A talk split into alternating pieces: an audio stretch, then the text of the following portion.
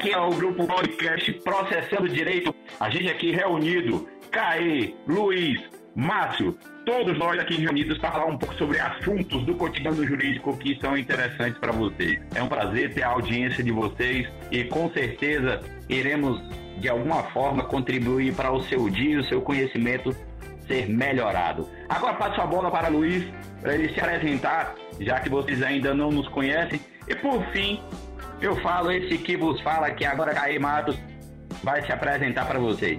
Fala, grande Luiz. Olá, eu sou Luiz, estudante de Direito na UNFTC e também um dos integrantes do podcast Processando Direito. Nossa tarefa aqui é muito simples: simplificar o direito para a compreensão de todos. Espero que vocês gostem e que de alguma forma lhe acrescente algo. É, Márcio, se apresente.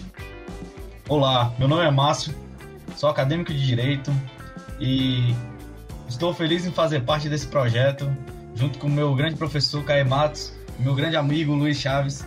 Vamos buscar passar o melhor conhecimento a todo momento com maior transparência e simplicidade para todos.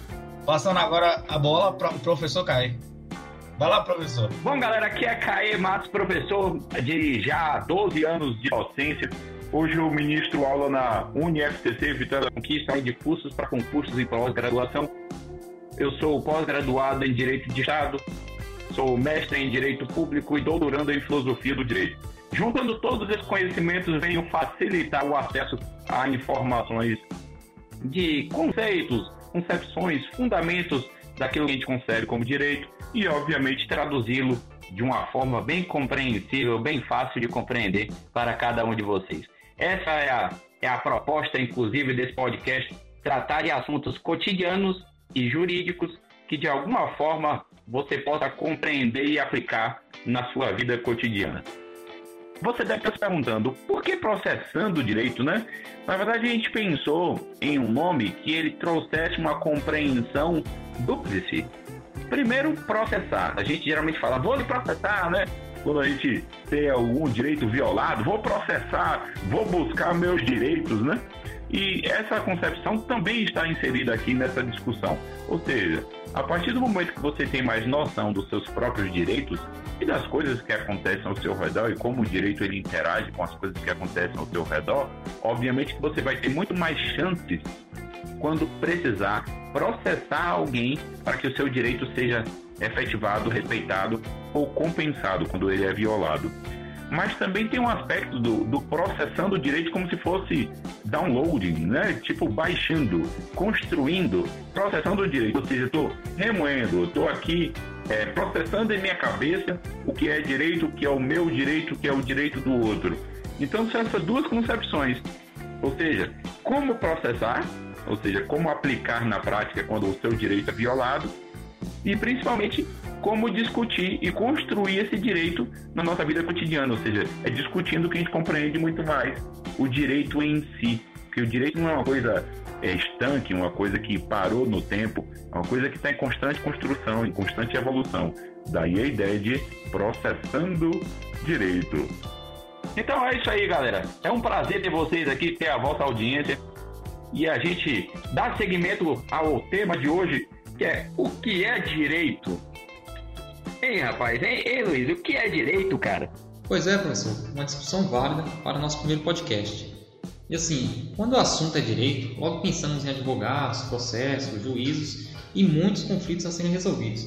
Mas seria o direito apenas isso? Certamente que não, embora tenhamos a percepção de que seja apenas isso. O direito vai muito além do imaginário popular e se faz presente na saúde, no emprego, na educação, no transporte público, no comércio, na indústria, na segurança do dia a dia de toda uma sociedade. Há sempre a presença do direito, há sempre uma lei, uma normatização informando o que deve ser e a forma que deve ser.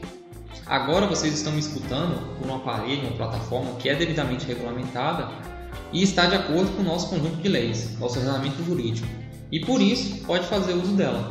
Se algo não funciona da forma prevista pelo direito, então se abre as possibilidades de sanções, multas, indenizações e até mesmo a cadeia, resultado da pena privativa de liberdade. E aí, Márcio, como é que iniciaremos a discussão? Bom, é, eu acho que o direito ele começa um pouco antes, né? O professor Caê poderá nos dizer, assim, mais ou menos, é, mas do princípio mesmo do nome direito, da palavra. Eu acho que o direito ele, ele tem essa base filosófica grega e eu acho que isso é o, é o principal, de onde ele surgiu e por que ele é tão importante pra gente. Com certeza, Márcio, com certeza. Na verdade, a própria palavra direito a gente compreende como aquilo que é certo, como aquilo que é reto, aquilo que segue um determinado padrão pré-definido, mas na verdade não é apenas isso. Desde a época, obviamente, Grécia e Roma, que não, não necessariamente Grécia e Roma, mas principalmente Grécia e Roma, que a gente tem a aplicação da palavra direito é, como sinônimo ou aproximação daquilo que se considera como justiça, como meio para alcance da justiça. Por exemplo, se a gente remontar, se a gente for é, transpor você ao passado da época grega, eles acreditavam que o direito vinha da, da própria palavra, é, da aplicação da deusa Diké, que é exatamente a aplicação da justiça em um determinado caso. Então eles tinham uma concepção de que justiça e direito andavam junto e que necessariamente essa, esse casamento entre essas duas palavras era a aplicação de decisões, de casos concretos, de conflitos, etc., proporcionando a igualdade em cada caso, em cada decisão, e obviamente essa igualdade seria o aspecto da justiça. Em Roma, da mesma forma, só que aí com, a, com outro símbolo, que era o símbolo da deusa Justícia, que hoje conhecemos como justiça, ela aplicava o direito dentro de uma prudência, dentro de uma prática que também deveria alcançar esse tratamento igualitário, essa igualdade. Então eles acreditavam, por exemplo, que o equilíbrio da balança, daí a, a tanto a deusa grega Diké quanto a deusa é, romana Justícia, elas tinham uma balança na mão e uma espada na outra. Ou seja, o direito seria a aplicação da justiça mantendo a igualdade da balança. E o direito, inclusive, essa expressão direito vem de rectum, inclusive fazendo referência ao autor Técio Sampaio Ferraz Júnior, em seu livro Introdução ao Estudo de Direito, ele faz menção ao de rectum como aquilo que está reto de cima para baixo. Aquele meio que tem no fiel da balança, que é o meio da balança que sustenta as duas dois aspectos, as duas os dois lados da balança. Então, se você colocava o fiel de forma reta, haveria a igualdade da balança. Mas superando essa noção simbólica de direito, é interessante a gente trabalhar o direito como algo mais. Óbvio, o direito ele surgiu para proporcionar igualdade e proporcionar justiça a um determinado grupo humano. Sim, surgiu assim. Tanto que o próprio Miguel Real ele afirma que onde há sociedade, há direito. Ou seja, é impossível convivermos sem que tenha algum tipo de conjunto de regras que a gente pode chamar de direito. Mas, é, independente dessa variação, a gente percebe que direito remete a regras que buscam justiça para proporcionar igualdade. Mas se a gente for resumir isso para o nosso ouvinte, para a gente compreender de uma forma um pouco mais clara, um pouco mais direta, direito seria um conjunto de regras ou normas jurídicas que necessariamente são convencionadas, ou seja, uma determinada população ela escolhe para si um conjunto de regras para atingir duas finalidades principalmente: regular conduta, que é aquilo que a gente fala, estabelecer qual conduta que é certa, que é benéfica e qual conduta que é errada, que é proibida e que obviamente deve implicar em uma punição.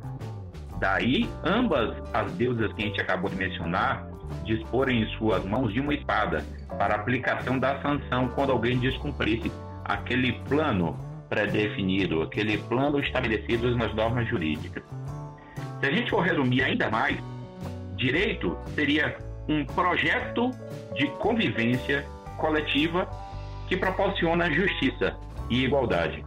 Ou seja, as normas jurídicas seria um projeto que foi feito por toda uma sociedade, quer seja através de representantes, quer seja diretamente, como na época grega, na época de Atenas, que os próprios cidadãos, cidadãos atenienses escolhiam suas próprias regras e seus próprios rumos enquanto polis, necessariamente a gente tem um conceito de direito como esse projeto coletivo, como essas normas convencionadas decididas coletivamente para conviverem de uma forma pacífica, ordenada e duradoura, além de segura.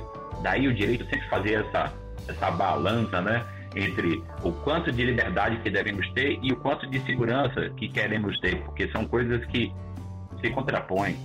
Professor. Sim, pois não, Ganimar? É, então a gente pode perceber que o direito é a busca pela igualdade através da justiça. Em verdade, é, a justiça para alguns é como se fosse o, o sinônimo da igualdade. Na verdade, um dos conceitos mais difíceis, talvez a gente trate inclusive em algum outro podcast, o que é justiça, que é um dos conceitos mais discutidos dentro do direito e menos de consenso, em que há menos acordo. Realmente. Mas justiça seria o resultado da aplicação daquilo que a gente estabeleceu como direito. Então, o direito é um meio, um instrumento para alcance de uma convivência justa que só pode ser alcançada com igualdade. É um bolo, uma mistura dos três, né? A gente não pode falar quem veio antes, o ovo ou a galinha, mas eu acredito que a justiça ela tem a ver com um aspecto de convivência, contribu é, é, como é que eu diria? Uma convivência considerando as diferenças. É aquela noção aristotélica, né, de tratar os iguais como iguais, os desiguais como desiguais na medida de sua desigualdade, né? Então essas concepções que a gente já tem de justiça, mas aí é um tema muito mais complexo. Mas realmente sempre se relacionou o direito à justiça. É como se fosse aquilo que dá sentido às normas, né? Exatamente para a gente alcançar essa igualdade. É, professor, além da gente ver o direito como essa busca pela justiça, eu acho que existe uma dificuldade muito grande da gente ver o direito como uma ciência. A ciência do direito. É, certa, certa vez eu li em algum lugar, eu não sei bem onde eu li isso, mas é, Kant dizia sobre o direito. O direito é o conjunto de condições pelas quais o arbítrio de um pode conciliar-se com o arbítrio de outro, segundo uma lei geral de liberdade. Essa busca insana pela liberdade e pela justiça e pela igualdade, toda sendo uma coisa só, uma coisa é, em seu máximo, né? É, para mim, sufoca a busca por um direito acadêmico. O direito acadêmico é muitas vezes deixado de lado por essa necessidade e essa busca pela liberdade. Posso estar equivocado, mas às vezes eu sinto falta e eu acho que é interessante a gente poder comentar aqui desse direito acadêmico. O que é realmente esse direito acadêmico? Bom, Marcelo, eu, eu realmente é, gostei da tua pergunta, inclusive, porque eu acho que é um questionamento que pode ser de muita gente. O que a gente percebe é assim: existe um, um, um, direito que é o direito teórico, o direito ideal, o direito estabelecido em suas origens, pensado por diversas pessoas, e existe aquele direito que necessariamente é o direito aplicado, o direito concretizado na prática, quer seja na academia, quer seja na vivência forense, ou seja, dentro dos fóruns, dentro do poder judiciário, pelos juízes, defensores, etc. Mas, independente disso, o conceito de Kant é bem interessante, porque ele fala o seguinte: ele fala de arbítrios, né? Ou seja, o que é o arbítrio? Vem de livre-arbítrio, que vem de liberdade. Ou seja, o direito ele exige que determinada parcela das liberdades individuais sejam diluídas em prol, em benefício de um projeto coletivo, ou seja, de uma convivência segura, de uma convivência justa. Bom, eu acho que é interessante a gente fazer alguns, algumas conceituações desses, desses valores que a gente acabou de mencionar. Por exemplo, liberdade, segurança, a questão da ordem, que são valores que geralmente perpassam o direito, ou seja, estão junto, andando junto com o direito. Bom, quando você fala de livre-arbítrio, naturalmente você está falando de liberdade. É, também é um conceito difícil de ser formulado, mas vou tentar simplificar para você ouvir compreender. Bom, eu gosto muito de um conceito que é de Marilena Chauí, que ela cita o seguinte, que liberdade pressupõe você ter opções, ou seja, você poder escolher entre uma ou mais opções. Segundo, você não ser forçado de nenhuma forma, ou seja, não estar tá sobre coação, sob coação. Terceiro, é você ter consciência e conhecimento suficiente para escolher sem ser enganado. Então, o exercício da liberdade é escolher de forma consciente, de forma não forçada e necessariamente sabendo das consequências dos seus atos, ou seja, a consciência pressupõe inclusive você conhecer a consequência da sua, do exercício da sua liberdade. Então essa liberdade, quando ela necessariamente ela ameaça, ela oferece perigo à liberdade do outro, a gente tem exatamente aquilo que não quer a segurança. A gente, é, para ter segurança, a gente tem que afastar qualquer tipo de perigo ou ameaça. Ou seja, segurança é sinônimo de ausência de ameaça, ausência de perigos. E necessariamente para manter uma convivência pacífica, tem que haver a segurança, que é essa ausência de perigos, e a ausência de ofensa despropositada ao direito à liberdade do outro. Então, quando Kant fala que direito é, necessariamente pressupõe esse conjunto de condições para exercício, para tipo exercício simultâneo de ele está falando perfeitamente das regras que ditam o projeto coletivo. Ou seja, você condiciona os projetos individuais ao exercício do projeto coletivo. Bom, agora indo para o tema do direito acadêmico. Bom, na verdade, quando a gente começou a estudar a, o direito de uma forma geral, de forma universitária, isso aí tem muito tempo. A gente pode, por exemplo, relembrar dos glossadores, da época dos glossadores, da época dos exegetas, que foram os precursores do movimento universitário de estudo das leis. Pensava-se que esse direito era dito, primeiro era pressuposto, tinha uma lei que era interpretada. Eles é, colocaram como é, a lei principal o Código de Justiniano, e a partir desse código de Justiniano, eles falaram que tudo aquilo que adivinha daquilo, da, da interpretação daquela lei já estabelecida, é, se como direito. Ou seja, professor, Oi. você acha que esses, esses primeiros acadêmicos do direito estariam um pouco equivocados nesse princípio? Bom, em verdade não. Na verdade, eles tentaram fazer um padrão mais ou menos seguro de normas que garantisse uma convivência de um povo extremamente diverso. Então eles fizeram o primeiro esforço, e obviamente o primeiro esforço nunca é próximo da perfeição. Não sei se de lá para cá a gente melhorou mais do que eles, mas é, a partir dessa interpretação surgiram dois caminhos. Por exemplo, se a gente for lembrar da época do, do direito consuetudinário, que é um direito mais baseado nos costumes, e o direito mais positivado, escrito. Por exemplo, o Brasil tem preferência por determinar que direito é tudo aquilo que está escrito por uma autoridade estatal, ou seja, o Congresso votou, aprovou, virou direito, virou lei. Já, por exemplo, na Inglaterra, boa parte das leis, das, das regras que eles consideram como direito, são de origem costumeira, ou seja, uma tradição repassada de geração para geração e que a, o, cada geração vai introjetando, vai colocando para dentro da sua cabeça e cumprindo de forma automática, de forma voluntária.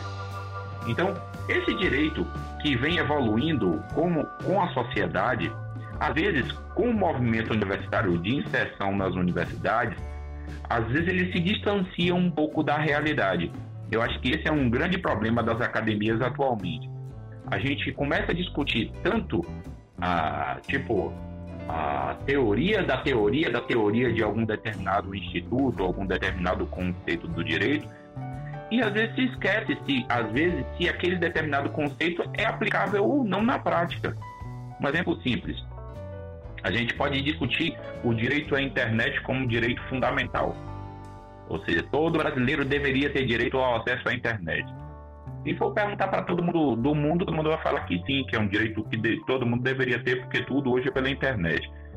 Mas a grande questão é, esse direito, ele teria condições, por exemplo, no Brasil, de ser aplicado pelos recursos financeiros que temos? Claro que não. Ou seja, de que adianta a gente discutir esse direito sem falar nele na, prática, na prática, a vivência dele no cotidiano, ou seja, se ele realmente vai ser aplicado eu cada vez, cada vez mais vejo a academia discutir coisas que são totalmente distantes da realidade, não que sejam descompromissadas com a realidade, mas distantes da realidade.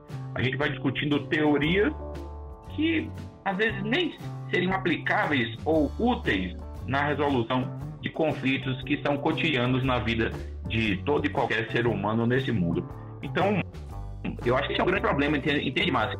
Um dos grandes problemas de que o direito discutido na academia tem se tornado um e o direito vivenciado na prática pela população é outro, totalmente diferente. E a população, diga-se de passagem, até para que todo, todos os ouvintes tenham consciência disso, todas as leis, qualquer brasileiro tem que conhecer, tem que saber. Você é um brasileiro, por exemplo, ou cidadão do mundo, não sei se isso é uma realidade mundial também, se tiver, por exemplo, é, uma determinada lei que você não conhece, aí você descumpre ela sem nem saber que descumpriu. Aí uma autoridade policial ou alguma autoridade de segurança pública lhe pega no ato da violação dessa lei. Aí você fala, não, mas eu não sabia nem que essa lei existia. Infelizmente, ninguém pode se é, excusar, se afastar do cumprimento da lei, alegando que não a conhecia. Ou seja, se lá aquela lei estabelecesse prisão, infelizmente você seria preso. Agora, quem deste Brasil conhece todas as leis deste país, eu realmente não conheço. E se você conhecer meu amigo, minha amiga, me apresente que eu quero saber quem é essa pessoa magnífica. Então essa é uma realidade, entende, Márcio? Essa é uma realidade. Sem falar que o, o código tributário, só ele pesa mais de 7 toneladas, faz uma comparação com um elefante, então ele pesaria mais que um elefante. Então, tem como um cidadão que não atua na área, até mesmo os que atua, ter conhecimento dessa lei. Talvez isso aí é o que deixa muita gente indignada, porque é, vê o direito ali na, naquela discussão e talvez não veja na prática. Acho que é o que acaba distanciando bastante, que foi como você tratou isso aí. E talvez seja a crítica maior que a gente tem no dia a dia. Por exemplo, a gente, como estudante, a gente sai para falar sobre é, determinadas coisas e às vezes a gente puxa uma, uma, discussão mais abrangente e aí vem aqueles comentários: pô, você já está querendo é, ganhar o argumento que você é estudante de direito, você quer é, fugir da discussão, tipo, a, a pessoa em si não vê a, a é tão abstrato para ela que talvez seja uma discussão sobre aquilo e aí não vê aplicabilidade e talvez é e acaba desmerecendo, né? Isso. Seria nosso papel aqui traduzir, trazer mais um pouquinho para prática. Tipo, ó, a discussão tá tendo. Geralmente a gente discute é, saúde e talvez a, a, a pessoa ela tenha tanto informação abrangente, não veja na prática, por exemplo, quando você pega o artigo 5 e lá tem que seus direitos fundamentais e você não vê na prática que aquilo tudo está sendo colocado em prática. Tipo, de que basta ter um direito e se eu não posso usufruir dele na, na, na sociedade. Ô Luiz, aí essa, essa distância. Eu concordo, eu concordo, com você, mas eu, eu acho que a, a minha crítica ela, ela vem de outro ponto. Professor, é, eu acredito que a falta do ensino do direito na, no ensino fundamental afeta a formação do cidadão. É, Para mim, o direito deveria ser matéria obrigatória, pelo menos minimamente, no ensino médio, para ele criar consciência dos seus direitos, certo? Eu não tenho a menor dúvida disso.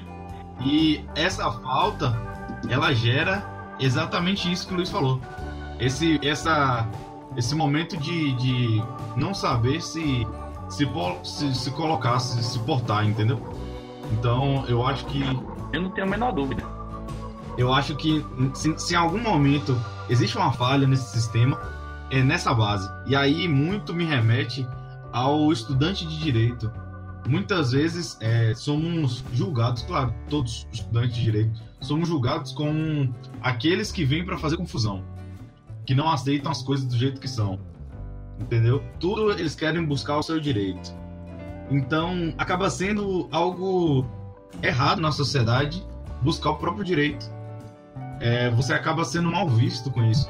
Só que deveria ser algo, é exato, o confusante, deveria ser algo é, natural, já padrão né? na sociedade, natural da sociedade, entendeu? E aí eu sinto falta disso, eu acho que a crítica tem que ser feita no, na base. Ah, esses direitos fundamentais que o Luiz citou, são direitos que mínimos que deveriam ser conhecidos na base. Até para até falar da, das duas falas, tanto da de Luiz quanto da de Márcio, é interessante a gente perceber primeiro algumas coisas. Uma primeira coisa é como o direito é ensinado na academia. E a segunda coisa é como o, o direito é visto fora da academia, por, pelos leigos, por aqueles que não estudam o direito. Bom, a primeira coisa, quando falamos a respeito do estudo é, feito do direito na academia, eu percebo claramente uma, uma tendência, um direcionamento do aluno ou uma indução do aluno a perceber que o direito é brigar pelos direitos. Ou seja, é, no sentido litigioso, no sentido de estimular a, a, a, como é que eu diria? Não o ataque, mas a reação, a agressão, a, a, a, o ataque para defender seus próprios direitos. Então, quando falamos a respeito da, do direito litigioso, a gente esquece de uma parte do direito que, para mim, talvez seja mais, mais importante do, de todas, a versão do direito, que é a versão da prevenção da violação de direitos. Ou seja, o direito preventivo, não o direito de resolução de problemas, o direito de prevenção de problemas. Muito poucos é, estudantes de direito têm uma noção de que a gente estuda tanto o direito para tentar evitar violar direitos e não para responder ou contra-atacar quando os direitos sejam violados. Então, o, uma noção que talvez seja equivocada na cabeça de muitos estudantes de direito é de que eles precisam brigar pelos próprios direitos. Mas, na verdade, eu acho que a grande concepção, ou seja, o porquê do direito ter surgido lá no início, foi exatamente para evitar problemas, não necessariamente para resolver problemas. Ou seja, ele primeiro surgiu para regular condutas e essas condutas voluntariamente serem cumpridas. Se não cumpridas, surge a resolução de conflito, que é a segunda parte. Mas parece que o aluno ele pressupõe bastante a existência do conflito. Ou seja, nós, estudantes de direito, só atuamos quando tem um conflito. Então, isso meio que estimula a noção de conflito. E o segundo aspecto dessa noção é exatamente da população que também não encara a, a, o direito como prevenção de conflitos. Como assim? Por exemplo, quantos são os brasileiros que consultam previamente um advogado antes de assinar um contrato, antes de abrir uma empresa, antes de fechar uma, um determinado negócio com quem quer que seja, entende? Então, a própria noção da população é de não, não entender a, a necessidade de, de um advogado para evitar um problema, e sim para resolver um problema depois. Ou seja, se nós só somos chamados quando o problema já existe, claro que a gente vai se habituar a trabalhar com problemas, a brigarmos por direitos. Entende, Márcio? Eu acho engraçado, é porque muitas pessoas assinam termos sem ler, né? Até nós, é, estudantes de direito, Exato. antes do curso, acredito, a grande maioria assina sem ler. E até alguns, pós entrar no curso, assinam muitos termos sem ler e depois eles querem buscar a solução desse conflito, que poderia ser evitado. Então, existe. Exatamente. É uma, essa falha no processo, ela demonstra o quanto o nosso sistema ainda é frágil. E não. Por isso que naquele momento é, eu perguntei se, a, se os acadêmicos de direito do princípio não estariam equivocados. Porque você regular o, é, a sociedade através de. Mas não preparar a sociedade para cumpri-las ou para pelo menos conhecê-las e ter ciência é realmente complicado. Não, eu concordo contigo que a gente tem que ter, por exemplo, um ensino de direito no ensino médio. Na verdade, desde o, de que a criança começa a ter noções de que precisa conviver, deveria ser ensinado a ela o mínimo de regras para ela conviver. Isso já é direito, né? Que a gente já sabe que onde há regras ditando convivência, já há direito. Aí o, o ouvinte pode perguntar: Ué, mas não tem nada escrito, não tem nenhuma norma. Mas o que importa não são serem as normas escritas. O que importa, na verdade, é existirem normas que regulem essa convivência. Isso já é direito, ouvinte. O fato de estar escrito ou não não é impeditivo para a gente chamar isso de direito. Por exemplo, na Inglaterra, existem que é direito costumeiro, como a gente chama, ou consuetudinário, tanto faz. A maioria das normas não são escritas, são compartilhadas entre gerações. Então, daí já dá para entender que direito não necessariamente é norma escrita. Ah, muitas, muitas pessoas fora da, do curso de direito, Márcio e Luiz, pensam que estudar direito é ficar decorando lei, né? É bem interessante isso, cara. Que a gente só, vai, só vai ler livros. É, livros, exato, livros, cara. livros. Ficar lendo a lei, repetindo a lei. Mas tudo que a gente menos faz é exatamente ler a lei, assim. Não no sentido que a gente menos faz, né? Claro, mas, mas tem, tem momentos, né? Momentos, momentos. E isso, a gente lê a lei, só que a gente discute o problema e como resolvê-lo. Inclusive, eu, aí é posicionamento pessoal, obviamente, o ouvinte não precisa concordar assim como, inclusive, vocês dois.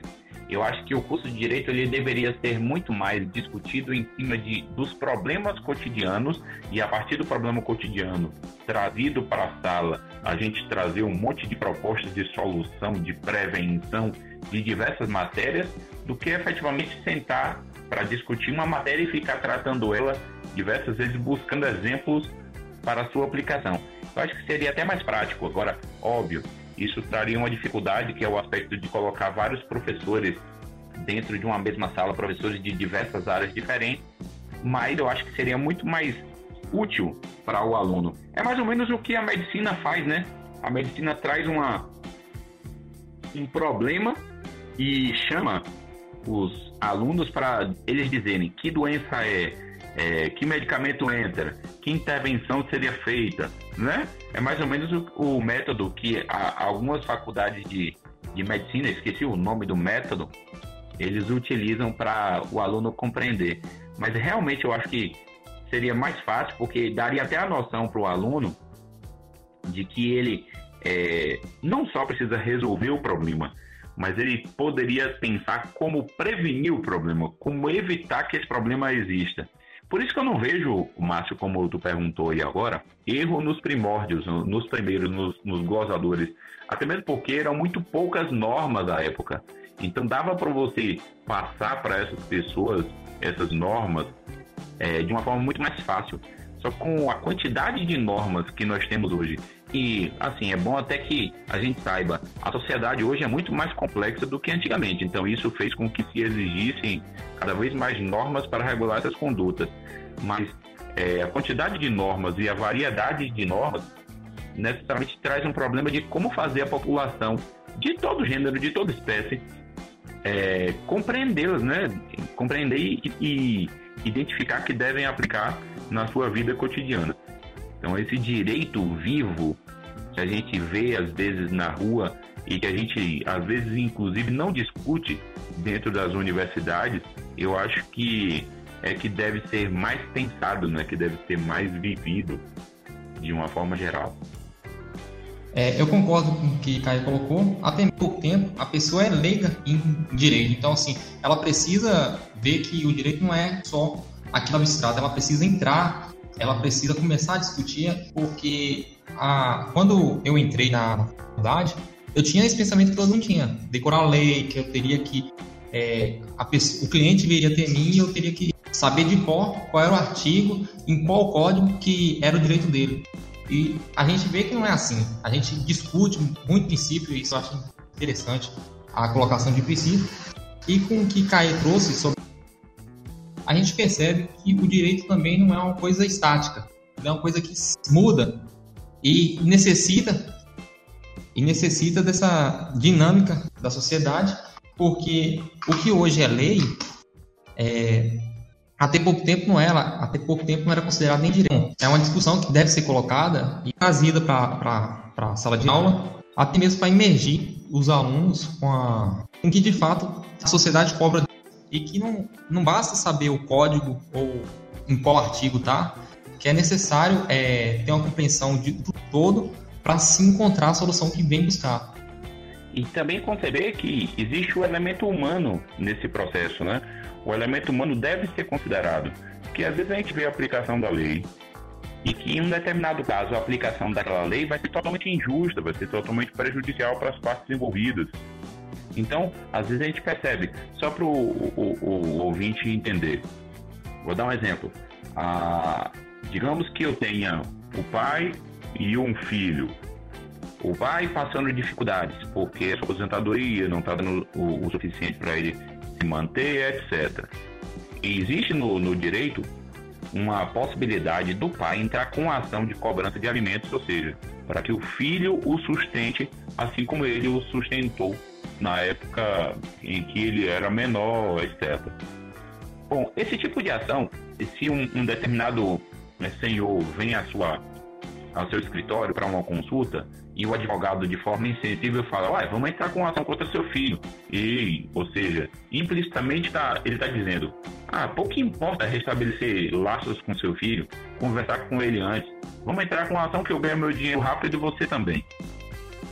Então, se você desconsiderar o elemento humano nessa relação, você entra com ação que nem pensa na possibilidade de ter um filho com vínculos rompidos com seu pai, obviamente vice-versa.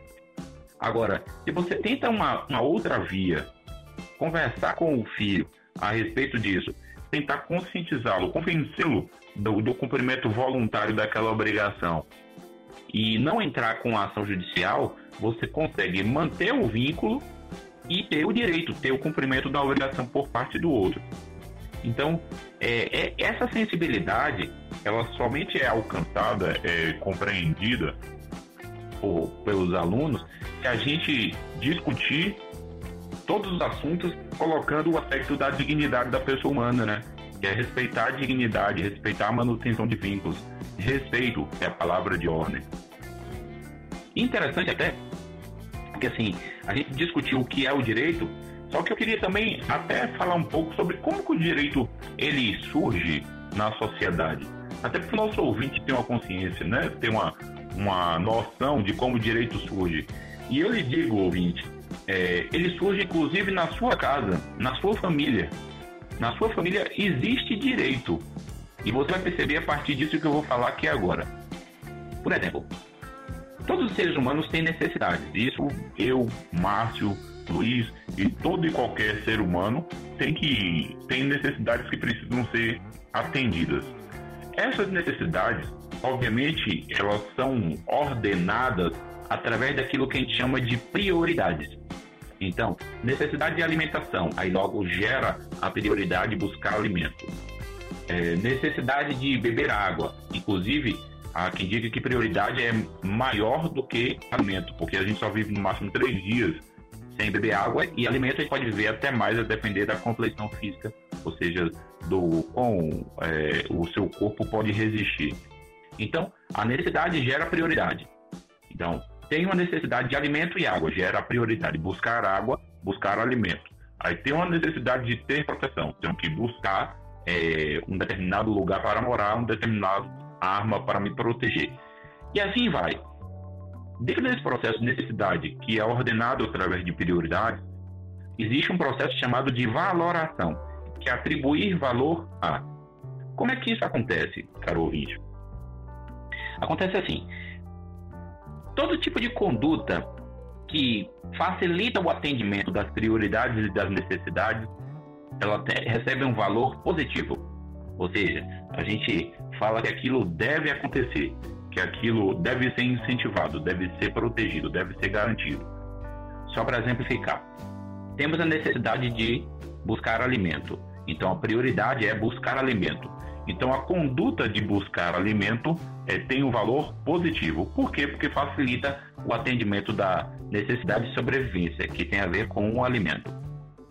E, obviamente, o que recebe o valor negativo é aquilo que dificulta, aquilo que atrapalha, aquilo que impede o atendimento da prioridade e da necessidade. Ou seja, eu preciso do alimento, necessidade. Busco buscar alimento, prioridade. A conduta que atrapalha isso, ou seja, esconder alimento, destruir alimento, desperdiçar alimento, é negativa, recebe um valor negativo e que necessariamente porque dificulta a necessidade. Passando por isso, necessidade, prioridade, valoração, é que surgem as normas. Ou seja, a necessidade de buscar alimento existe. A gente tem a prioridade, busca de alimentos. A gente tem o valor positivo, tudo aquilo que facilita a busca de alimentos, e valor negativo, tudo aquilo que impede a busca de alimento ou desperdiça alimento. Aí vem a norma, é proibido desperdiçar alimento, ou seja, eu pego o valor negativo e porque ele dificultou o atendimento ao, à necessidade. Ou seja, aquilo que é proibido geralmente tem uma punição para quem descumprir. É o que a gente chama no direito de sanção.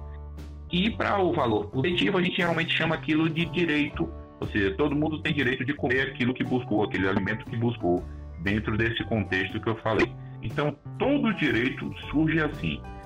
Tem, as necessidades elas existem, estabelece-se um regime de prioridades de qual necessidade vai ser atendida primeiro, valora-se, ou seja, atribui valor positivo ou negativo às condutas que facilitam ou dificultam o atendimento das prioridades e necessidades, e cria-se uma norma. Em sua casa isso acontece, provavelmente se você perguntar aos seus pais, pai, quais são as necessidades que a gente precisa atender? Aí o seu pai vai fazer um call, ele vai elencar as necessidades que precisam ser atendidas enquanto família. Aí ele estabelece a ordem de prioridades, ou seja, a gente qual a prioridade número um? Primeiro a gente precisa ter dinheiro, ganhar dinheiro para poder comprar alimento. Segundo, a manter a harmonia dentro de casa. Terceiro, manter a segurança dentro de casa. Quarto, manter a ordem dentro de casa.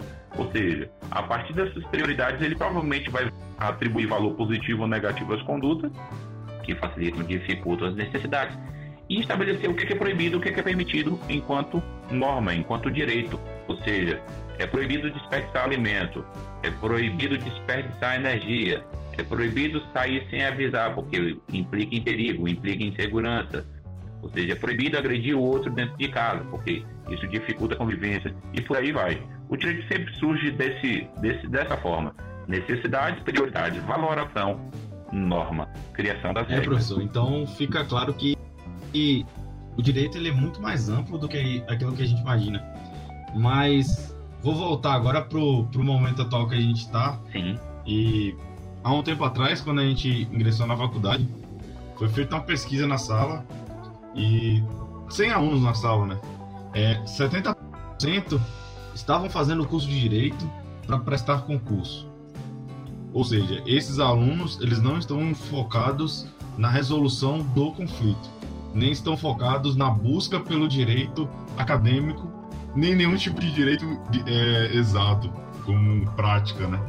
Mas na, no buscar algo a mais, que seria um concurso, que o direito hoje traz esse, essa possibilidade. Um meio para subsistência. É, um meio para subsistência. Então, como, como eu estava dizendo, é, 100 alunos na nossa turma, e 70 dessas pessoas elas querem fazer concurso. E o concurso, eles já entram com a mentalidade de que eles vão fazer direito, vão passar no concurso e não vão precisar mais do direito.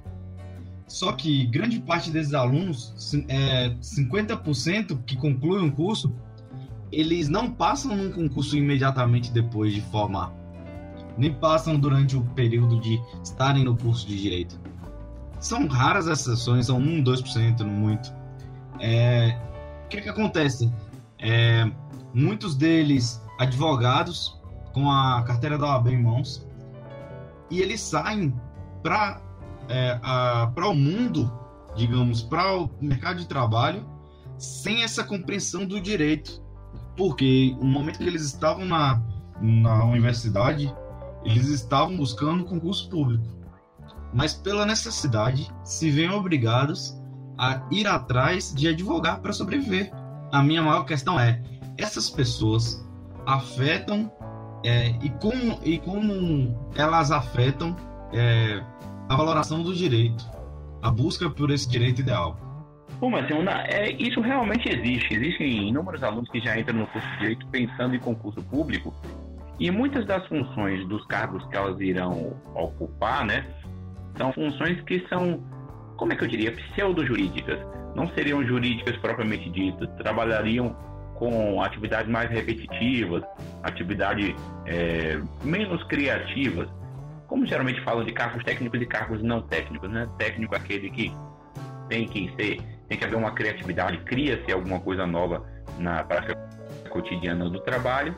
E os cargos não técnicos são aqueles repetitivos, aqueles que não exigem uma criatividade no processo de trabalho. Bom, eu diria que aqueles que entram no curso já pensando no concurso, eles pensam muito em transformar o curso de direito em um meio, né, em um, um instrumento para alcance da remuneração.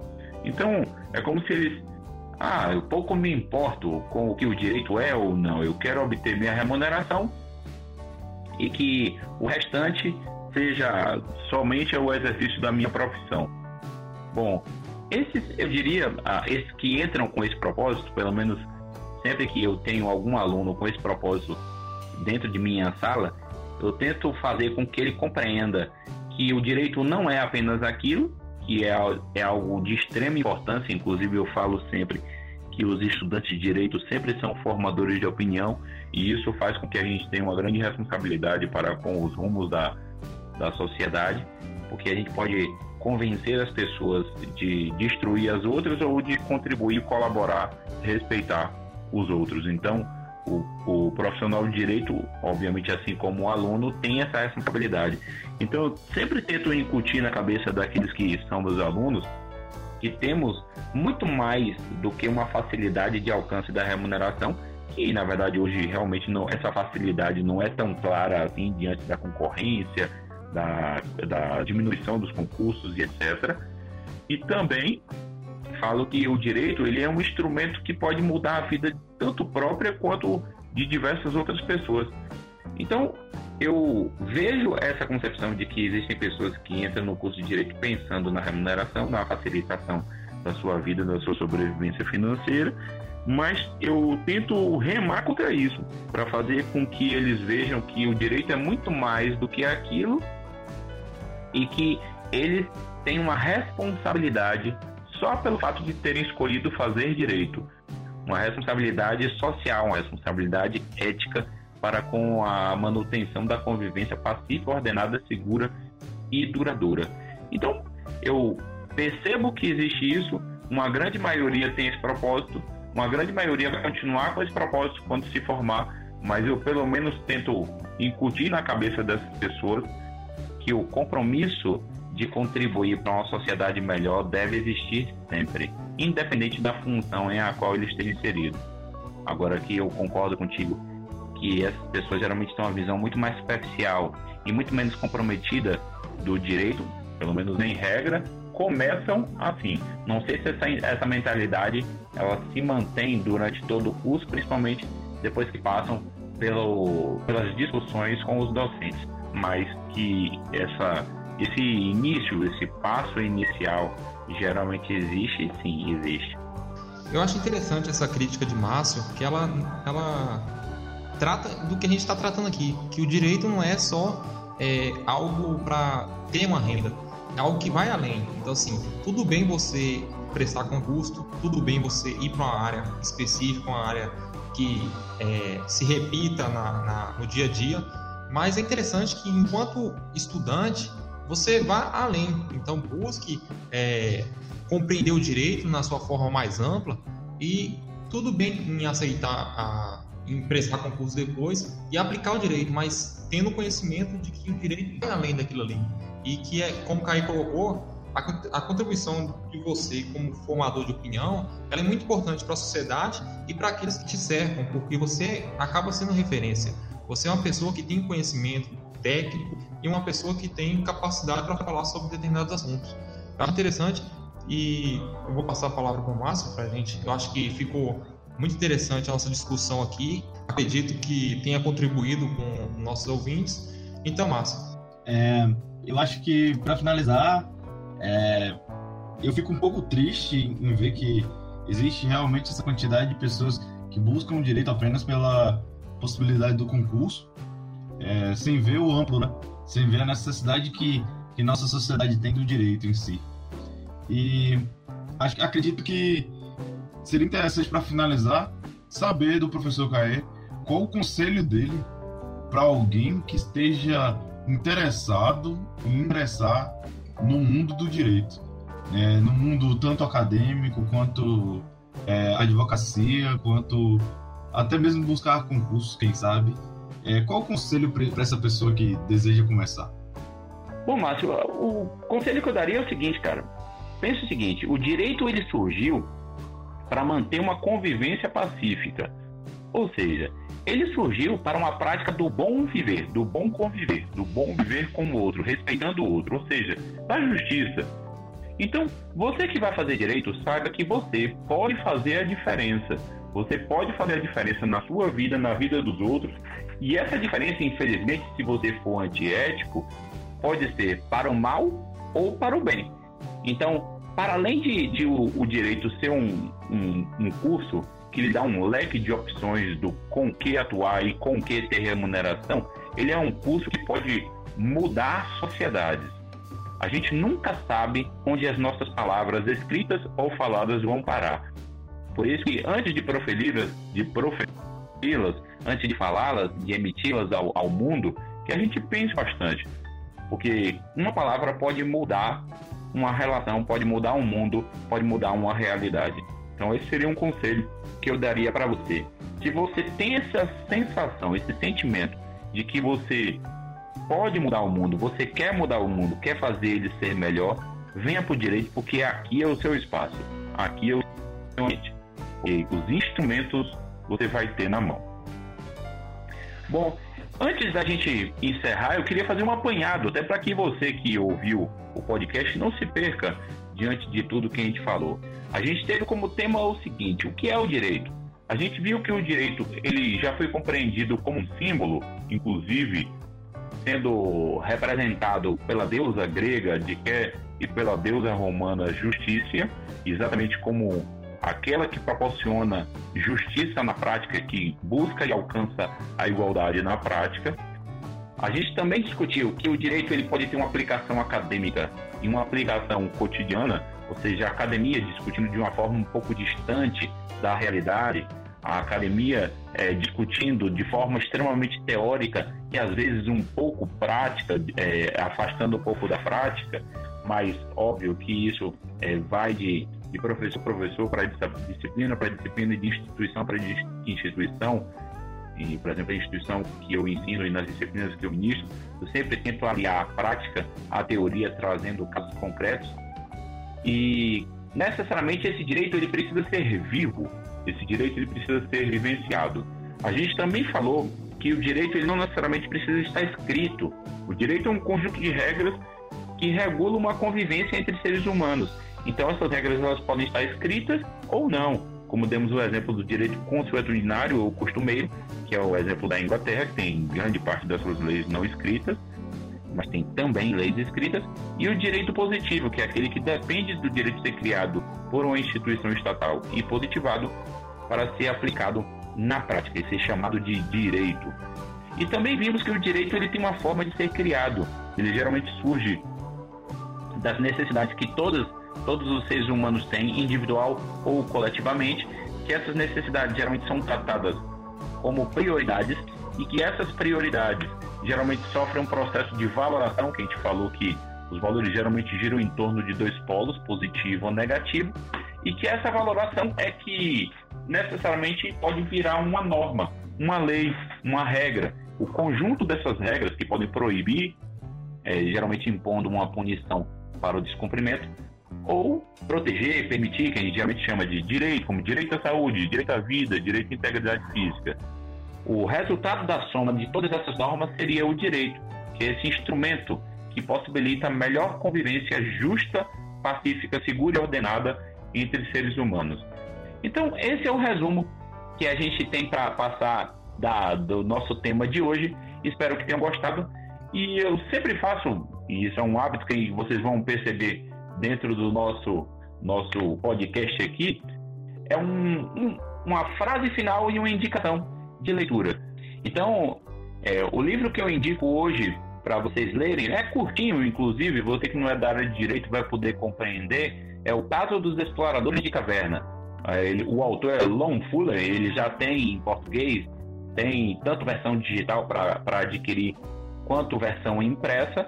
Então, é um livro que dá para você já ter uma noção de, de para que, que serve o direito, quais são as situações difíceis que às vezes o direito precisa resolver, não são apenas situações fáceis. E a frase que eu trago para vocês hoje, até por conta do, do contexto que a gente tenha, de, de, às vezes de corrupção, às vezes de dificuldade, uh, de, de, dos rumos, às vezes do país estarem em desconformidade com aquilo que você pensa ser o melhor. Tem uma frase que foi proferida por Martin Luther King, que para mim representa o que o direito deve fazer frente às injustiças que ele vê no mundo.